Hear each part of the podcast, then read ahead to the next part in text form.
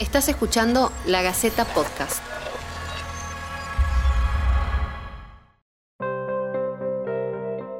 ¿Qué nos pasa? Un podcast para navegar en los sentimientos, preocupaciones, miedos y emociones que nos invaden a diario. Un espacio para hablar de todo y sin prejuicios.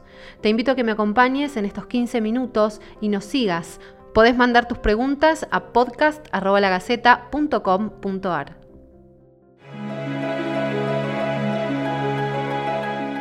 Bueno, bienvenidos. Qué bueno que estén acá tomándose estos minutitos, 15 minutos del día que les proponemos junto a qué nos pasa, eh, este espacio para reflexionar, para pensar, para pensar en uno mismo, para pensar en, quienes están a nuestro alrededor, nuestros amigos, nuestros familiares, compañeros de trabajo, nuestros hijos, claro. Bueno, eh, por eso la idea en este, en este episodio es poder repensar juntos esos vínculos, ¿no? Y cómo mejorarlos. En este capítulo queremos hablar de las relaciones y de los vínculos que tenemos con nuestros hijos, ya sean chiquitos o adolescentes, y que particularmente en esta cuarentena eh, hemos tenido que replantear desde distintos lugares, ¿eh? porque hemos tenido que ocupar roles que quizá en otro momento no lo habíamos hecho. Eh, en el caso de las mamás o de los papás, el rol de maestros y cómo nos ha encontrado a, a nosotros nosotros mismos en ese, en ese contexto, ¿no? Y qué mejor que hacerlo que conversando con eh, Marichu Seitú, que está con nosotros y a quien le damos la bienvenida. Eh, ella es licenciada en psicología, trabaja hace mucho tiempo en orientación para padres, eh, trabajó también mucho en terapia individual con niños y adolescentes y coordina equipos ¿no? de trabajo vinculados a ese tema. Marichu, ¿cómo estás? Bienvenida y bueno, un placer recibirte. Gracias, un placer que esté charlando con ustedes esta tarde. Bueno, Marichu, queríamos conversar respecto de esto que, lanzábamos ¿no? como tema eh, general, pero que sin dudas ha sido, creo yo, uno de los, de los interrogantes ¿no? durante la cuarentena, los días que vienen también, ¿no? Cómo, cómo mejoramos eh, o cómo trabajamos y solidificamos la relación con nuestros hijos eh, durante esta etapa, ¿no? Y sobre todo etapa en que ha estado involucrado también el aprendizaje, la educación, la escuela en casa. Todavía no sabemos cuándo vuelven las clases, eh, pero hay un mientras tanto, ¿no? Sí, mientras tanto hay vacaciones, por suerte también. Ahora, claro. por suerte, ¿no? Sí, tal cual.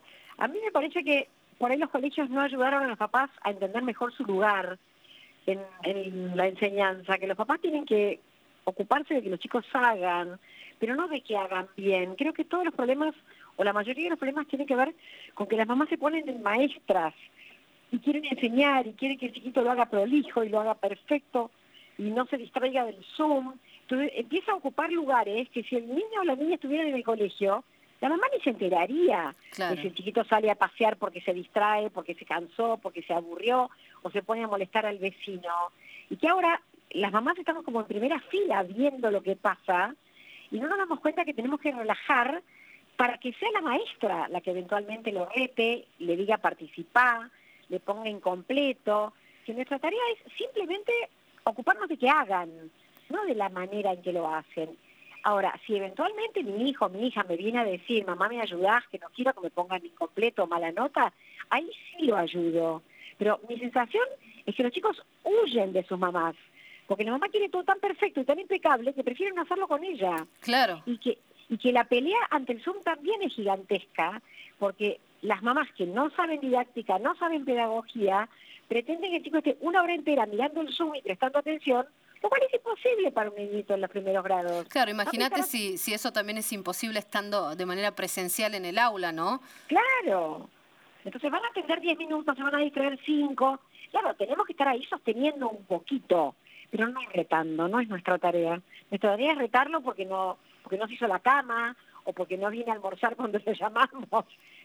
Sigamos siendo mamás y papás, no docentes. El docente está del otro lado de la pantalla o, en, lo que nos mandó por hacer por mail. Eh, pero creo que nos tenemos que acordar de ese lugar realmente. ¿Cómo hacemos para seguir siendo mamás o papás eh, en esta situación, no? Porque la verdad que es real esto que vos decís, ¿no? Eh, los papás y las mamás se comieron el papel de maestros, de docentes, han intentado hacer lo que se puede. Imaginemos también la situación de, padres con hijos en primeros grados, ¿no? Que también es todo un desafío. Sí, sí, se les hizo muy difícil en, preescolar y primer grado, que tienen muchas cosas que aprender y necesitan mucha ayuda, se les hizo muy difícil. Pero también es verdad que las maestras, hay que ver que la maestra se dé cuenta de que el chiquito no entendió o que la chiquita no le está prestando atención, para que sea la maestra la que empiece a cambiar o, a mejorar sus recursos. No es, no puede ser responsabilidad de la mamá eso. Y mientras tanto pasa otra cosa, que, que no tiene nada que ver con el cole, y es, los papás no estaban acostumbrados a estar tanto tiempo con los chicos en casa, y no estaban acostumbrados a poner tantos límites tampoco. Entonces tuvieron que hacer un curso acelerado y no todos lograron hacerlo amorosamente. Hay un montón que se están peleando mucho porque no están encontrando la forma de lograr que sus hijos hagan caso. Y una cosa es eso, dos o tres horas por día, y otra cosa es 16 horas por día. Que meten cada vez me tengo que enojar, cada vez le tengo que gritar, cada vez lo tengo que amenazar con una penitencia. Entonces me parece que está bueno optimizar hoy los recursos para, para poner límites de otra manera, diciendo las cosas una sola vez, parándonos para que cumplan, anunciando consecuencias y cumpliéndolas si son un poquito más grandes, pero hoy urge hacer eso más allá de lo del cole. Claro, porque además pensemos que, bueno, si bien es real que se vienen las vacaciones, que yo creo que es un momento que, que, está esperando todo el mundo, pero este sistema de enseñanza y de educación que va a continuar quizá de manera mixta más adelante, va a seguir necesitando del apoyo de la familia, ¿no? En casa para, para lo que es la educación. Sí, y para eso papá y mamá también tienen que encontrar una mejor manera de delimitar en todas las áreas y en la escolar también. O sea, no solamente para la escolar, para todas.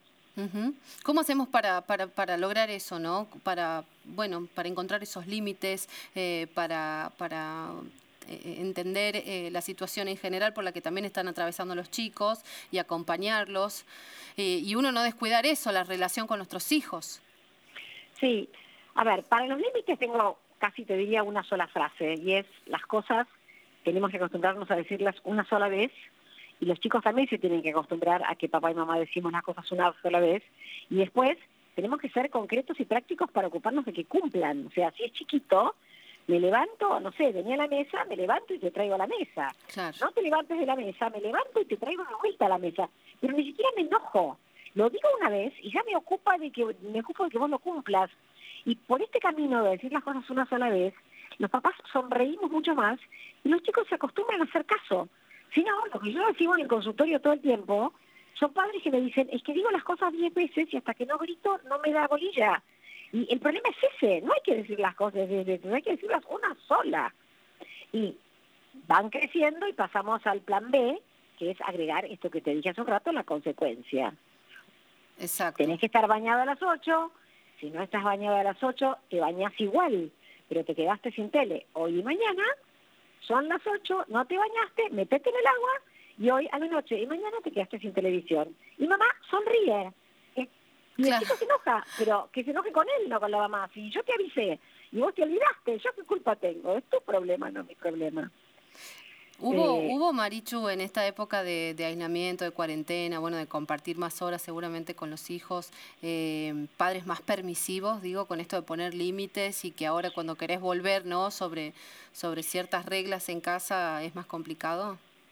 Yo te diría que hubo padres permisivos antes de llegar a la cuarentena. Mm. Y que cuando llegaron a la cuarentena se dieron cuenta de que el sistema no funcionaba. Porque los chicos se les paraban arriba de la cabeza y los padres, queriendo ser buenísimos, se enojaban un montón porque los padres permisivos terminan enojados de tanto permitir, suponen que el hijo en algún momento va a decir, sí, mamá, gracias, voy a colaborar con vos porque vos sos muy buena conmigo, y ese momento no llega nunca, porque los chicos le das un dedo y se toman hasta el codo, porque son chiquitos, no son malos, pero ellos siguen empujando sus propios derechos.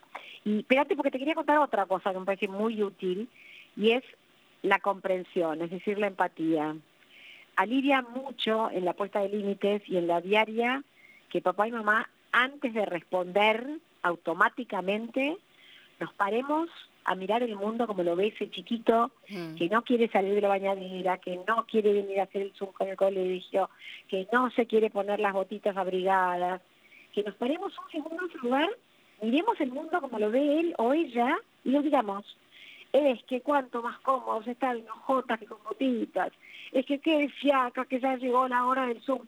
Cuando el adulto se pone en los zapatos del chico y pone en palabras eso, aunque después le diga, pero es la hora del Zoom y vení y sentate y míralo, claro. lo va a decir en un tono mucho más amoroso. Seguro. El hippie viene cuando no pasamos por la empatía. Mm, qué importante eso, realmente. Cuando paso por mirar, claro, es como si yo fuera, lo que yo, yo lo llamo ser arqueólogo, porque es bajo a ver qué es lo que está haciendo que este chiquito se resista. O sea, me voy a investigar allá en el fondo el motivo de su resistencia y siempre puedo comprender ese motivo. Y siempre consolándolo, a veces le voy a decir que sí, a veces que no, pero siempre voy a entender que le dé fiaca, que no tenga ganas, que me aburra. Claro. No olvidarnos que alguna vez también fuimos chicos, ¿no? Porque por ahí uno como padre se olvida de esas cosas, ¿no? Y vos decís, a mí también me daba fiaca tal cosa o tal otra, yo también renegaba por eso a, la misma edad. Imagínate ahora poner la mesa. Mm. Venía a poner la mesa. Obvio que les da fiaca. Y qué distinto es decir, no puede ser, te das cuenta que hice la comida, hice todo y vos no sos capaz de poner la mesa, que decir, ay, sí, todos los días lo mismo y cuatro veces por día, qué macana.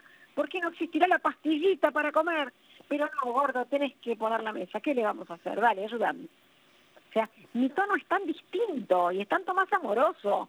Y el chico me siente tanto más cerca que hasta les dan ganas de hacer caso. Sí. Eh, Marichu, ¿qué notas vos eh, en la consulta hablando de los chicos en general? No tanto de los padres, pero sí de los chicos. Ha sido muy cíclico. Te diría que empezaron muchos síntomas, empezaron cuando los papás, la primera etapa que los papás estaban bastante preocupados, asustados y nerviosos, había muchos chiquitos que dormían mal o que se pasaban a la cama de los padres, que tartamudeaban, que tenían tics, que hacían piso encima. Después pasaron a una segunda etapa, estadístico es esto, ¿no? Siempre de todo en todas partes.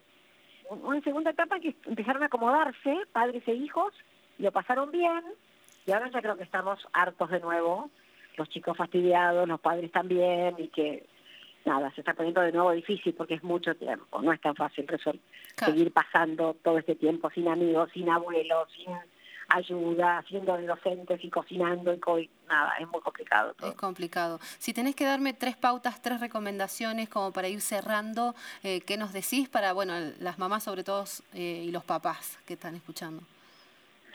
Bueno, la primera que les diría es, para ser buenos papás no tenemos más remedio que resignarnos a que los chicos se enojen con nosotros.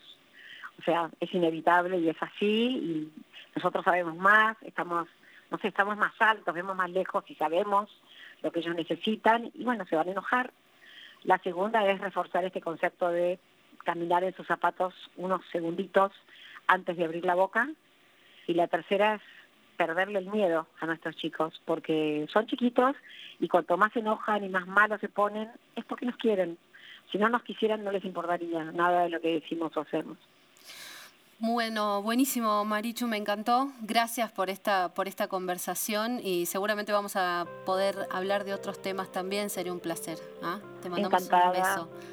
Hasta la próxima. Hasta la próxima. Muchísimas gracias. Esto fue La Gaceta Podcast.